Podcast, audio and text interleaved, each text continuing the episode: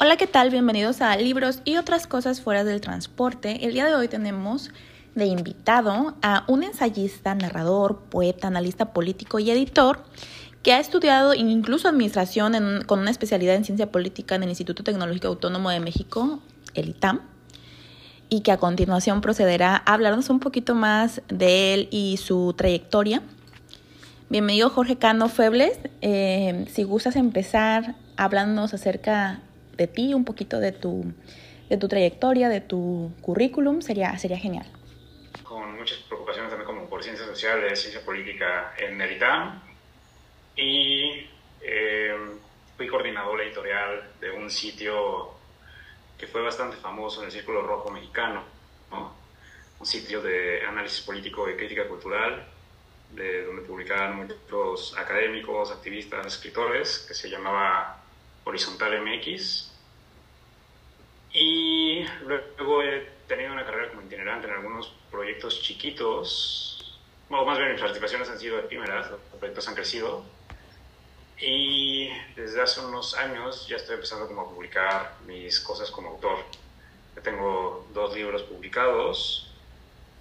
Eh, y el año pasado obtuve la beca Fonca y acabo de terminar el, el, libro de la beca Fonca, que sería mi tercer libro, y actualmente también estoy terminando mi cuarto libro. Lo terminé ahorita en, estas vacaciones. Y, y, por último, estoy, acabo de entrar al programa doctoral de Ciencia Política en la Universidad de Virginia. Entonces, pues ahí está como más o menos mi perfil. Tengo una preocupación muy intensa por las artes, y también como por las ciencias sociales, eh, la academia y más o menos como los vínculos que se puedan dar entre esos espacios. Ok, muy interesante el perfil de nuestro invitado del día de hoy. Eh, precisamente la parte que mencionas de la vinculación con el arte es lo que en este podcast nos interesa el día de hoy, con la representación más humana detrás del autor. Entonces te vamos a proceder a hacer unas preguntas.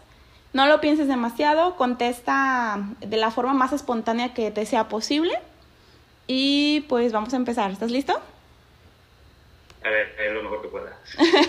Muy bien. Eh, la primera pregunta es, ¿cuál es el acto que más repiten tus manos? Hmm, cambiar las páginas a los libros. Ok. Muy bien. Pregunta dos. ¿Realmente admiras a alguien? Uy, sí, muchísimo. Tengo eh, en mi cuadro de admiración a muchísimos escritores, por un lado, algunos científicos sociales, yo diría que es el grupo más chiquito, y muchos artistas. Y afortunadamente también mucha gente, eh, o sea, bueno, dedicarte a estas cosas es como dedicarte a un diálogo permanente con con la gente muerta.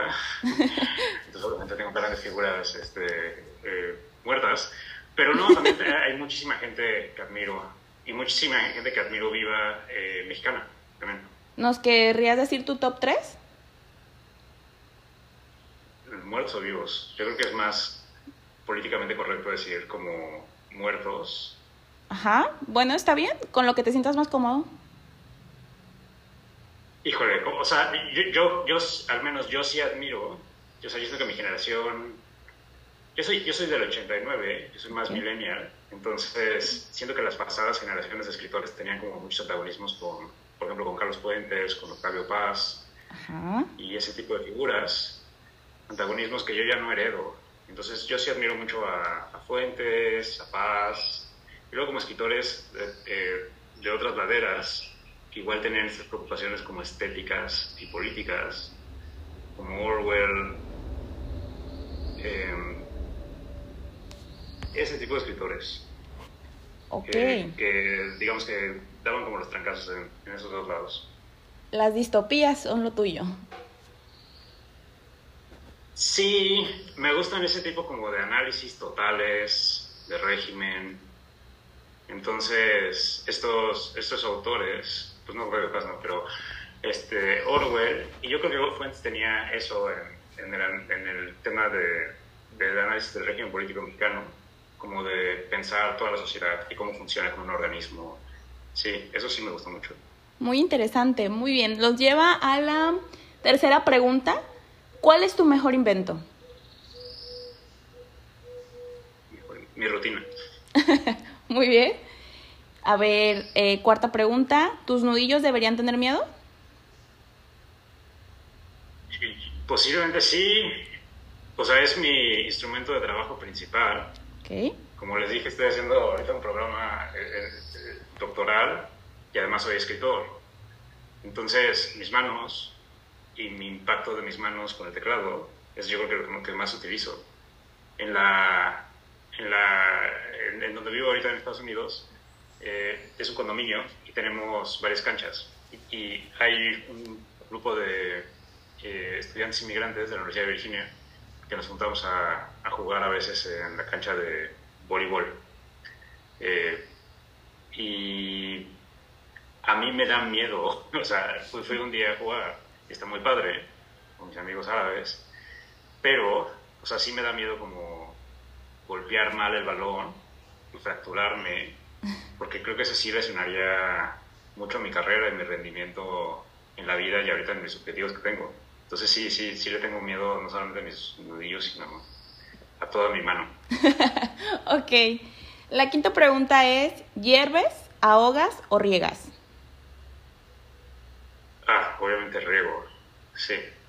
Soy, un, soy una persona que tiene objetivos muy fijos, corto medio plazo, por lo general los alcanzo, y son procesos arduos, repetitivos, eh, sí, Incluso, o sea, creo, que las tareas de los gestores son muy, son igual, son muy repetitivas. Si tú ves como, creo que como unas rutinas famosas de, algunos escritores, sobre todo como de grandes nombres del siglo XIX, y ves que tenían, este, pues sí, como eh, jornadas muy específicas, muy fijas, que se van repitiendo día por día. Sí, esto, esto me recuerda a la rutina kantiana, que los trabajadores de un tren decían, ¿qué hora es? ¿Ya es hora de comer? No, Kant no ha pasado. Un día se enfermó Kant, no pasó y los trabajadores no fueron a comer porque él pasaba la hora de comida, ¿no? Entonces se quedaron esperando. Y me parece que va por ese, por ese lado, ¿no? De, de la cuestión repetitiva de, de muchos autores. Digo, a mí me gusta más el rubro filosófico, es como más mi área, pero sí, entiendo, entiendo perfectamente esa parte. Sí. Muy bien, entonces en la sexta pregunta tenemos, ¿cuál es tu primer recuerdo? Que esa es un poco capciosa, ¿verdad? Porque ¿cómo recordar el primer recuerdo, no? Mira, esa es una muy buena pregunta. Yo en realidad nací en Chetumal, Quintana Roo. Ajá. Y vivimos ahí creo que hasta los dos años, o sea, hasta que yo cumplí dos años y luego nos mudamos a Cancún. Y no me acuerdo nada de Chetumal. ok. y luego vivimos en una casa sobre esa casa y pues debe haber como muchas cosas que, me, que se me mueven en el subconsciente que me llevan de regreso a ese lugar. Ok, muy bien. Gracias. Ahora vamos un poco a la parte de mm, gustos y disgustos. Una canción que odias y no puedes dejar de cantar. Aquí un oxímoron, ¿verdad? Un tanto de... ¿Se puede odiar algo y no dejar de pensar en ello? Sí, eso no creo que me pase. ok. No sé. hay muchas canciones que odio, más no escucharlas. Ok. Este, o eh, esas canciones por lo general vienen acompañadas como de atmósfera, entonces también intento evitar esas atmósferas. Ajá. Y hay muchas canciones que son como muy repetitivas, pero yo no las odio, las escucho mucho. A mí sí me gusta mucho este tipo de música como noventera como los Vegan Boys. Ajá. Eh, ese tipo de cosas como que parecen tontas, pero me parecen como obras maestras del arte. Ok. Que son como muy lúdicas, este, deben de tener como un hechizo de serotonina en su estructura. Eh, sí, yo soy un gran escuchador de ese tipo de música divertida. Ok, muy bien. Este, en la pregunta 8 tenemos ¿Tu mirada crees que es sincera o que puede mentir? Mm, es buena pregunta. Es buena pregunta porque me dedico también a las ciencias sociales y en las ciencias sociales lo, que te quieres saber es como lo que pasa en el mundo y por qué pasa, por qué pasa en el mundo así y cuáles son las leyes que organizan el mundo, etc.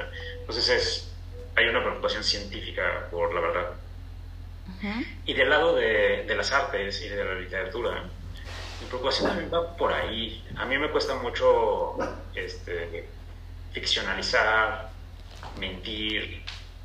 Yo por lo general las cosas de arte que he trabajado trabajan sobre una estructura de verdad. Y luego ya de ahí jalo, creo metáforas, eh, desplazo sensaciones para hacer eh, imágenes, eh, experiencias estéticas, pero todas rondan por la verdad. Y de hecho, no, desprecio a, a los escritores que gustan las mentiras, pero sí, sí como tengo desprecio moral por gente que te miente mucho. Creo que los que son los especialistas de eso pues, son los políticos. Ok, sí, totalmente. Em, bien, em, la pregunta nueve es, ¿salsa verde o roja? Las dos. Ok. Las dos al mismo tiempo. Muy bien. La pregunta 10 dice, ¿cómo te hubiera gustado llamarte?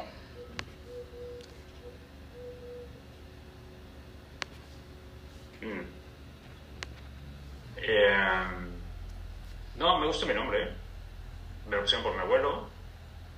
Y, eh, y quizá mi, yo ya me llamo Jorge Adrián Cano Febles. Y mi segundo nombre fue como un poco arbitrario. Me lo pusieron porque, porque sí. Y ese, ese nombre la verdad nunca lo utilizó. Entonces, por eso Jorge Canfero me queda bien. O sea, más bien eh, eliminarías un nombre. Sí. Ok. Onceava pregunta. ¿Cuál es la palabra más hermosa que dijiste? Estética. ok. Eh, ¿Quieres desarrollar o la dejamos así? Ah, eh no, no se me ocurre nada más. Pero sí tengo como una, un gustado por ciertas palabras. Y por lo general las palabras no son tan líricas, sino más bien tienden a ser fuertes como estéticas. Yo no diría que mi palabra más querida es flores o lirios o algo así, o jardines o no sé. Ok. Sí, tienden a ser como conceptos abstractos. Entonces, el concepto más hermoso sería estética. Sí. De acuerdo. Doceava pregunta, ¿cuál fue tu gesto más violento? Mm. Por lo general no tengo broncas y más bien mucha gente tiene muchas broncas conmigo. Sobre todo en la Ciudad de México, laboralmente, gente horrible eh, y, hay mucha como tendencia a la corrupción y a las grillas y a las estupideces. Entonces, pero aún así, yo aguanto mucha vara. Eh, yo creo que ninguno. Ok. O sea, nunca me pidieron. Muy bien. Em, pregunta 13. ¿Qué tan alto puedes saltar? Interprétala como, como gustes. Ah, eh, espero que mi cuerpo siga funcionando bien, espero seguir utilizándolo con mucho ejercicio. Este, no, pero ya en, términos metafóricos, no sé. O sea, ahorita estoy muy bien en mi carrera, creo. O sea, hice mi... les digo que tuve un periodo de editor, un poco como que había construido mi imagen como editor. Luego hice mi transición a, a productor. En realidad, yo era editor en, la revista en la que trabajaba, pero era escritor. Y los otros editores, que eran uno de los mejores editores que, que, que, yo creo que hay en México, eran también en realidad escritores. Entonces me costó un poco la transición, no, no la transición personal a ser escritor, sino que el mundo o que el medio literario me aceptara como escritor entonces, han sido muchos trancazos en eso los últimos tres años. Pero creo que ahí va adelante ese proyecto. Entonces, eh, lo más alto es seguir por donde voy, creo, que es como seguir teniendo como una carrera como prolífica, lo que estoy escribiendo mucho, están saliendo bien mis productos finales y seguir por, por ese camino. Y luego también yo, yo sí, con esto de, el antagonismo con fuentes y este tipo de figuras, pues a mí sí me gustan los proyectos literarios, intelectuales, como súper ambiciosos y, y, y poner del cielo como límite para ese tipo de obras que uno haga y espero seguir haciendo ese tipo de proyectos. Ok. Eh, la siguiente pregunta, la 14, es, ¿eliges lo crocante o lo suave? Mm. Es que aquí no sé, hacer no sé cómo trabajar una metáfora de esto, pero yo creo que lo crocante. ok. Lo em, difícil. Muy bien. Eh, ¿Dónde palpita secretamente? La, quince, la quinceava pregunta. ¿Dónde palpito secretamente? Yo diría que palpito hacia las bibliotecas. Ok, muy bien. Hacia las bibliotecas y hacia las librerías, sí. De, hecho, ahorita de que a Estados Unidos, estoy en la universidad, lo, lo que más he disfrutado es que hay muy buenas librerías en el pueblo en el que vivo. Eh, obviamente hay unas estupendas bibliotecas en, en la universidad y estar cerca de ese mundo de libro o de ese ecosistema donde se mueven las ideas, eh, yo creo que es lo mismo. Y cuando vivía en la Ciudad de México igual, palpitaba hacia las, hacia las librerías, particularmente hacia una, que era la librería que está, en, en La Juárez, la librería Jorge Cuesta, es una librería muy grande que está al lado de la Fundación Mexicana para las Letras. Sí, ese, era, ese tipo eran mis lugares. Ok. Em, la pregunta 16 es, ¿en quién confías? Pues antes confiaba en mucha gente ¿eh? y la pandemia me enseñó que la gente puede ser muy mala y la verdad de nadie, no es cierto. Pero es mucho menos gente de la que confiaba antes de 2020.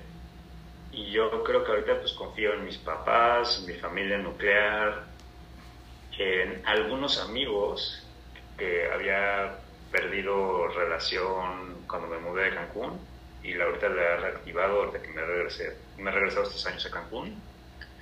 Y amigos, muy buenos amigos, escritores, sobre todo como escritores, intelectuales jóvenes que viven en la Ciudad de México, algunos artistas. Eh, y ya yo diría, porque luego ya como en espacios que, que son como muy...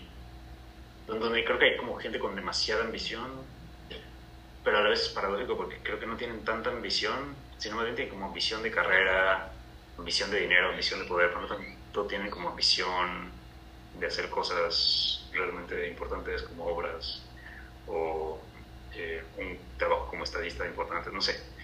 Eh, eh, creo que eso se da mucho en la Ciudad de México. Entonces, una serie como de espacios en los que puedo estar involucrado o las que puedo estar involucrado ahorita por estudiar el doctorado que estoy estudiando son como la academia, sociedad civil. Creo que ahí sí hay mucha toxicidad. Y yo antes tenía, aceptaba más participar en este tipo de espacios y ahorita menos. Ahorita ya me recluí más hacia, el, eh, al menos en México, solamente hacia el medio literario y artístico. El medio artístico me, me gusta mucho. Tengo muchos amigos Bueno, hablando sobre esas rencillas, la siguiente pregunta sería eh, la 17, ¿cómo sanas? Eh, vengándome. ok. Elegir el camino del mal. Muy bien. Así nacen los antihéroes. O sea, bueno, vamos a... No, no, no. ¿Cómo, cómo sanas? Pues supongo que... Eh, leyendo filosofía estoica. Ah, muy bien. De, hecho, de, de, del 2020 para acá, como mi autor de cabecera es Marco Aurelio. Ah, Las meditaciones de Marco Aurelio. excelente, sí, sí, sí. Los soliloquios de Epicteto, ese tipo de gente. Y mi segundo libro, mi, mi primer libro es como un, un libro de superación personal, slash eh, panfleto político, que eh, explora, defiende un poco como el arte político y es, es, un- una cosa muy rara. Y mi segundo libro, en realidad lo hice a partir de una crisis que yo tuve en 2020. Entonces, cuando empezó esta crisis, pues dije, voy a aprovechar. O sea, no escribo tanto en, en mis cosas estéticas. Entonces, voy a aprovechar esta crisis para hacer textos alrededor de lo que estoy sintiendo, eh, etc. Entonces, mi segundo libro, en realidad, es un libro más gótico. Ok. Es, sí, eh, solamente sobre esos temas. Y, y yo creo que escribir puede ayudar a sanar también en ciertos contextos, en el sentido que cuando uno escribe, pues le das orden al mundo, a tu mundo, a las sensaciones, y así puedes como digerir más las cosas. Claro que sí, en, en mi caso, por ejemplo, que tienes como conciencia de autor, pues lo que esperas hacer con ese trabajo no es algo personal, sino es algo público, o sea, hacer obras de arte. Ok, excelente. Me gusta que las respuestas parece que anticipan la pregunta siguiente, de alguna forma muy, muy extraña, ¿no? Eh, entonces, a partir de esto, en la pregunta 18 sería, ¿a qué sabe tu arrojo? ¿A qué sabe Miguel? Arrojo. Ah, pues a veces es beligerante, Ujú. eh, pero no, eh, eh, o sea, es beligerante, pero espero que por lo general tienda hacia los campos de la estética o de la ambición intelectual. Ok. O sea, mis preocupaciones, mis enojos, trato de traducirlos en muy buenas obras de arte o, o sea, muy buenas obras literarias o muy buenas obras de análisis intelectual. ok. Sí, sí, de hecho, esa es muy buena pregunta. O sea, detrás, ahorita les decía que ya estoy trabajando mi cuarto libro y detrás de esos, de todos esos libros, eh, incluso de mi tesis de licenciatura, o sea, hay temas, preocupaciones. Ay, este, ¿Sigues hablando?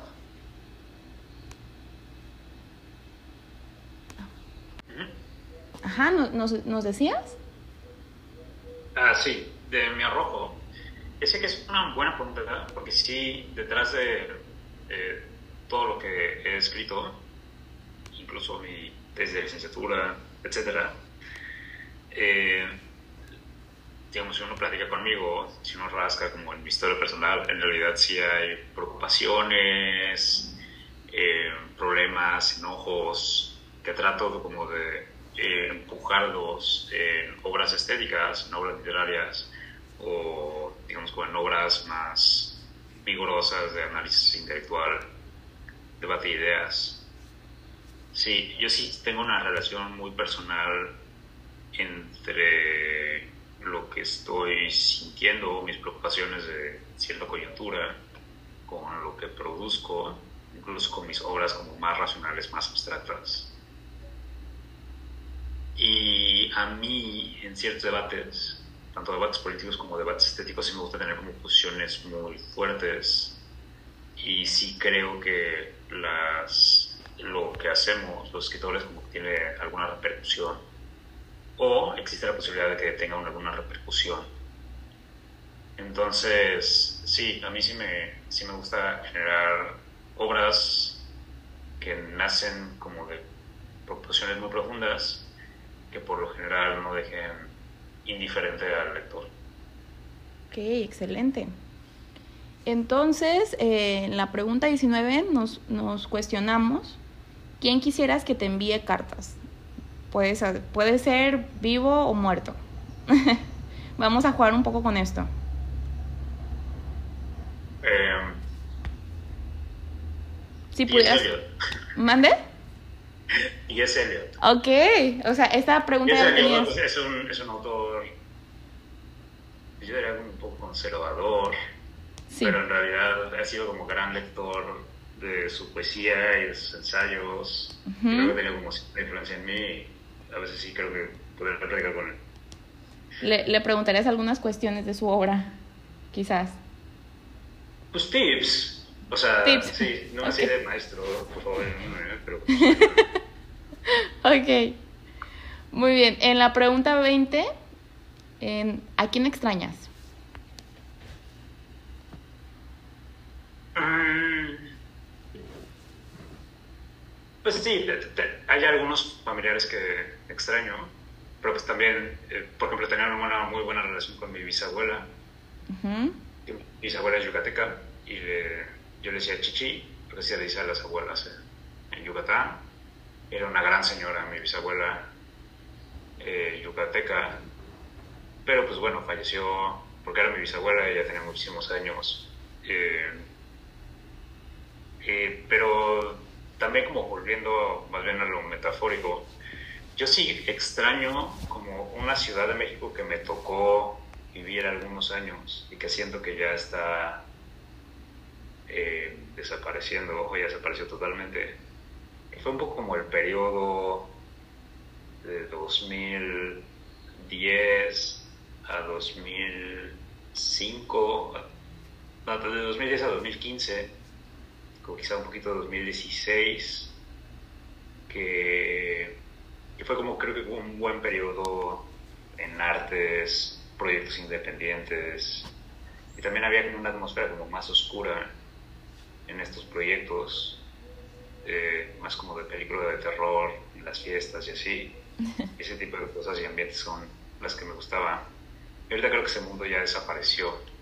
Yo viví en la Roma Norte por cinco años, de 2014 a, a 2020, y me tocó ver como esa transición de una colonia que era una colonia de artistas, eh, no solamente, digamos, como de escritores y artistas plásticos, sino también como de muchos artistas pequeños, eh, digamos, como el prole- proletariado de la industria creativa, stylists, eh, modelos, diseñadores, fotógrafos, y, y era muy padre eso, ese ecosistema, pero creo que ese ya desapareció. Entonces sí, a veces extraño eh, ese tipo, bueno, esa, esa Ciudad de México. Eh, un ambiente en específico. Sí, ese tipo de ambiente. Que por cierto, ahorita que me fui a Estados Unidos, como que ya lo encontré en otra ciudad que se llama Richmond, que es igual una ciudad de artistas, nada más que más grande. Ok. Eh, sí. Eh, la pregunta 21 sería, ¿robaste algo alguna vez? No, curiosamente. Mi terapeuta, Ujú. que he visto pocas veces en mi vida porque no he tenido tantos problemas, eh, me dice que tengo como un tema muy fijo con la moral. Ajá. Soy como muy duro conmigo y conseguir las reglas y eso. Lo cual, pues, pues sí, se puede ser. Eh, pero del otro lado es bueno. O sea, por ejemplo, el que estoy en el doctorado, pues es- todos somos así, pues muy cuadrados, bien hechos, perfeccionistas. Entonces no hay ningún problema. Con, o sea, hay más gente como yo en el mundo. Pero sí soy muy cuadrado en ese tipo de cosas. Lo, justificaste como si no robar fuera algo malo, pero es bueno. Como estoy en mi mundo donde no robamos, es, está bien visto no robar. Es, es- debería ser la norma, ¿verdad? Pero, Sí, pero fue es- como una justificación. porque aquí en México, un poco como ser demasiado moral Ajá. te hace ser como un rebelde sin causa, ¿no? Ya eres como alguien sospechoso, este, alguien fuera del sistema, todo porque el centro del sistema es mucha corrupción, eh, amiguismos, cosas así. Eh, pero sí. Ok. Eh, pregunta 22. ¿A quién odias? También puedes odiar un sistema, una, una parte específica, Ah. o sea, no necesariamente una persona, ¿no? Porque el odio no es enfocado a alguien específico muchas veces, ¿no? Sino a algo específico.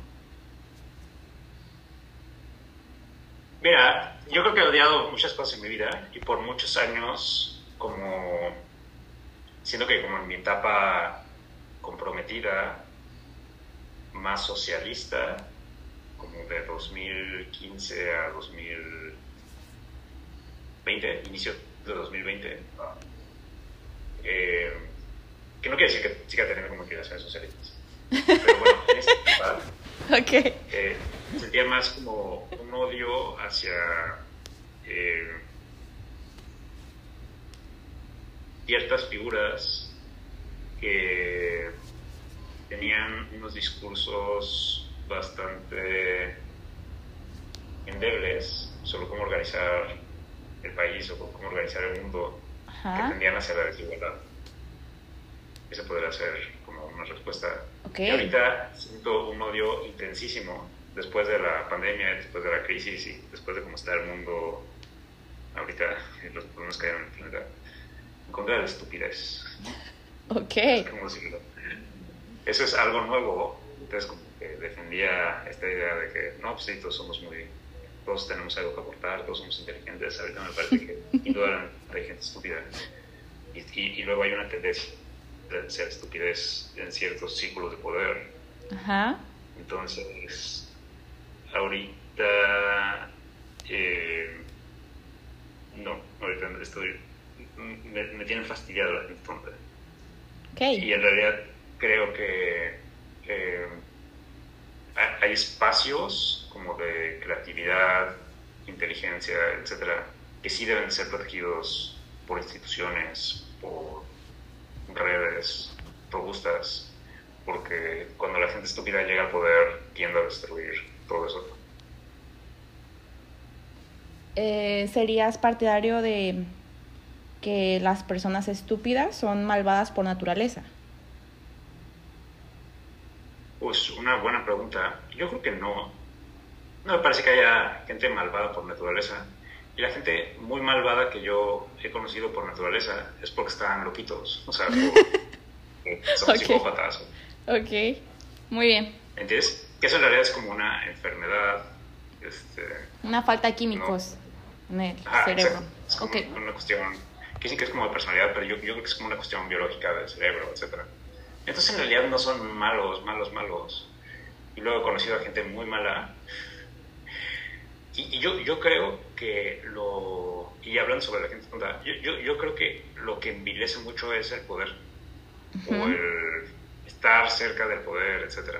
Justamente por eso es muy importante que haya, yo creo, como una buena organización de, en, esas fuertes concentraciones de poder, de contrapesos, eh, oxigenación, descentralización, justamente para que no haya ese envejecimiento o que si hay ese tipo de corrupción, envejecimiento, no, no repercuta en el resto de la sociedad en el resto de los agentes. Fíjate, eso me remite a Lord Acton. No sé si has tenido oportunidad de leerlo, pero tiene una frase buenísima respecto de ello. Que dice que el poder, el poder corrompe y el poder absoluto corrompe absolutamente, ¿no? Entonces, creo que va por esa línea que mencionas.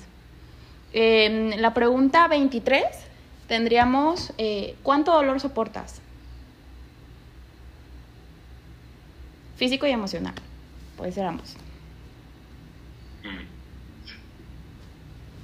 Creo que, o sea, creo que soy inteligente y una de las cosas inteligentes es como saber pragmáticamente cómo llevar tu vida para no estar en esos espacios de dolor y sufrimiento.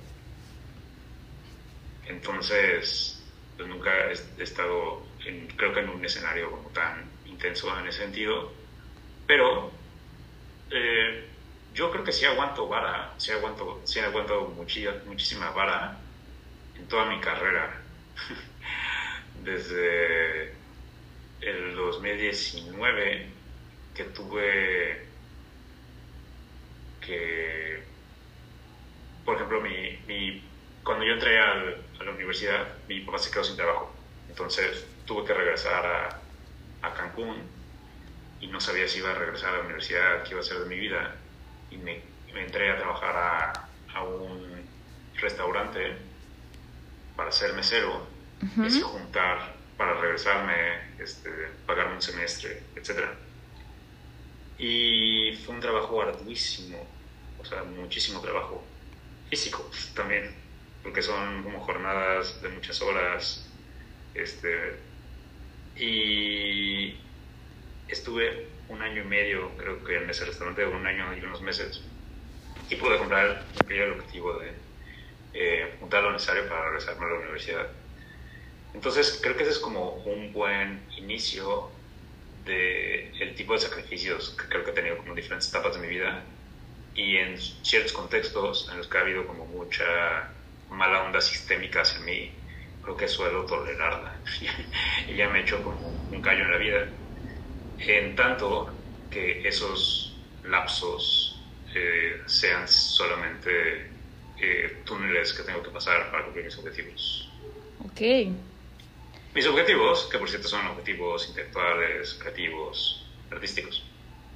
Todo encaminado hacia ese ámbito. Sí. Entonces, con base a esto, en la pregunta 24, si hubiera, digamos, una serie basada en ti o un documental, ¿saltarías capítulos o verías material adicional?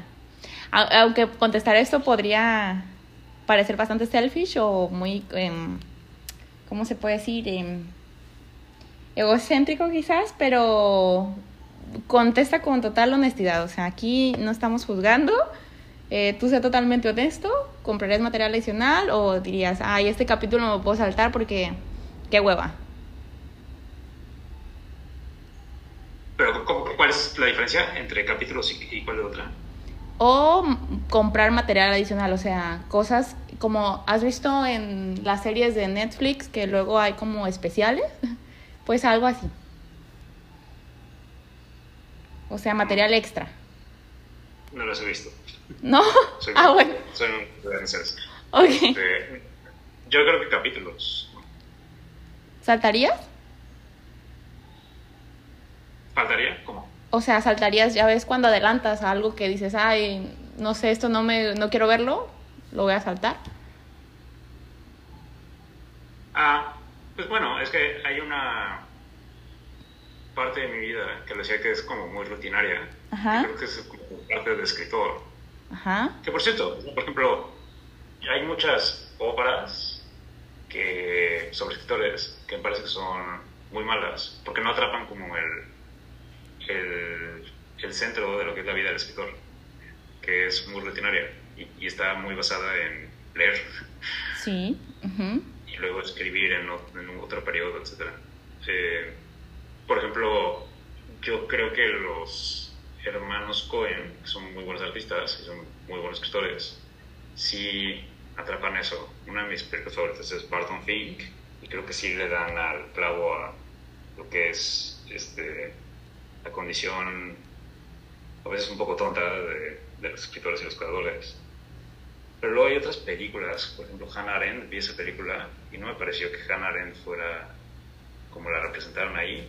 Me parece que los escritores y los intelectuales por lo general tienen conciencia de su valor o el valor de su obra, por eso tienden a ser un poco pedantes. Pero pues tienen razón en muchos casos. Pues, conocen la tradición, conocen lo que están haciendo sus pares, conocen dónde están ubicados, tanto en el presente como en la historia. Eh, y la vida de escritores pues, tiene eso, o sea, pues, caminas al parque, caminas al bosque, las clases, lees durante tres horas al día, y esas partes igual pueden ser un poco aburridas. Pero yo creo que no, yo creo que hay otras, partes de la vida que son divertidas y que sí merecen ser retratadas épicas. Ok. En la pregunta 25, eh, ¿zambullirte o trepar? ¿Zambullirme cómo? O trepar. No, zambullirme. Yo no quiero trepar. ok. Si eh, alguien de arriba me quiere jalar, este, que me manden el político. Pero no, no, trepar no es un verbo que me guste. No, eh, sí, ok. 26. Em, ¿Te conoces? Muy tipo oráculo de Delfos. ¿Te conoces a ti mismo? Sí, yo creo que sí. Sí, me conozco bien y en los periodos en los que me he sentido confundido, he tenido como un trabajo personal de introspección, análisis mío, con de la mano como de academia, reflexiones filosóficas duras, para entender por qué reaccioné a ciertos periodos así o ver qué está pasando, etc. Sí, sí, sí. Bueno, eso es lo padre, creo.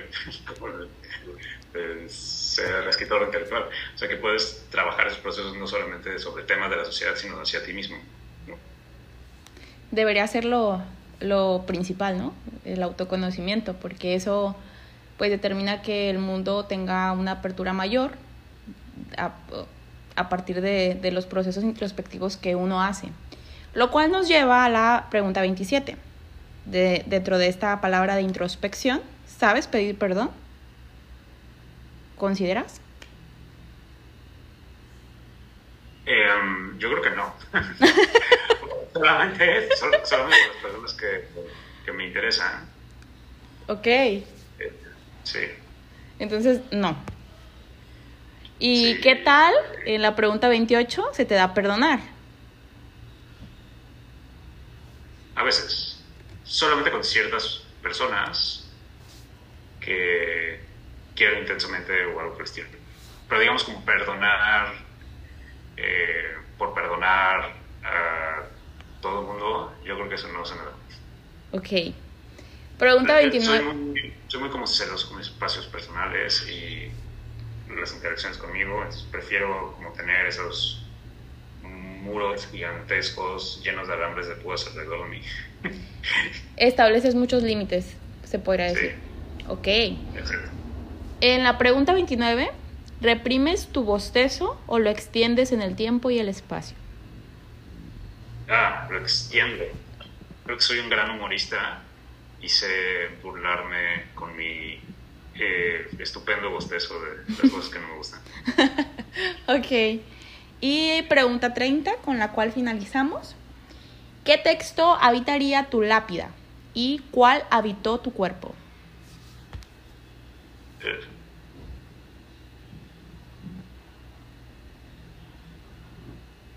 No sé.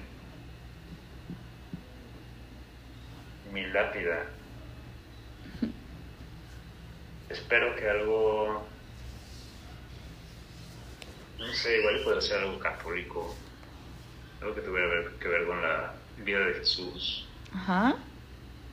Jesucristo fue carpintero, es decir, fue como trabajador yo soy clase trabajadora, soy escritora, hago muchas cosas de obrero, ¿no? diarias, etc. Entonces como que tengo mucha eh, afinidad con, con, la figura de Jesucristo. Eh, podría ser algo así religioso, pero en realidad personalmente pues hay muchos eh, autores filósofos, yo creo que ahorita como uno de los textos que más me ha estructurado en los últimos años es un libro que se llama El placer del texto de Roland Barthes. Es un, libro escrito con muchísimo estilo, eh, una reflexión sobre lo que es, son como los textos duros y los textos más lúdicos.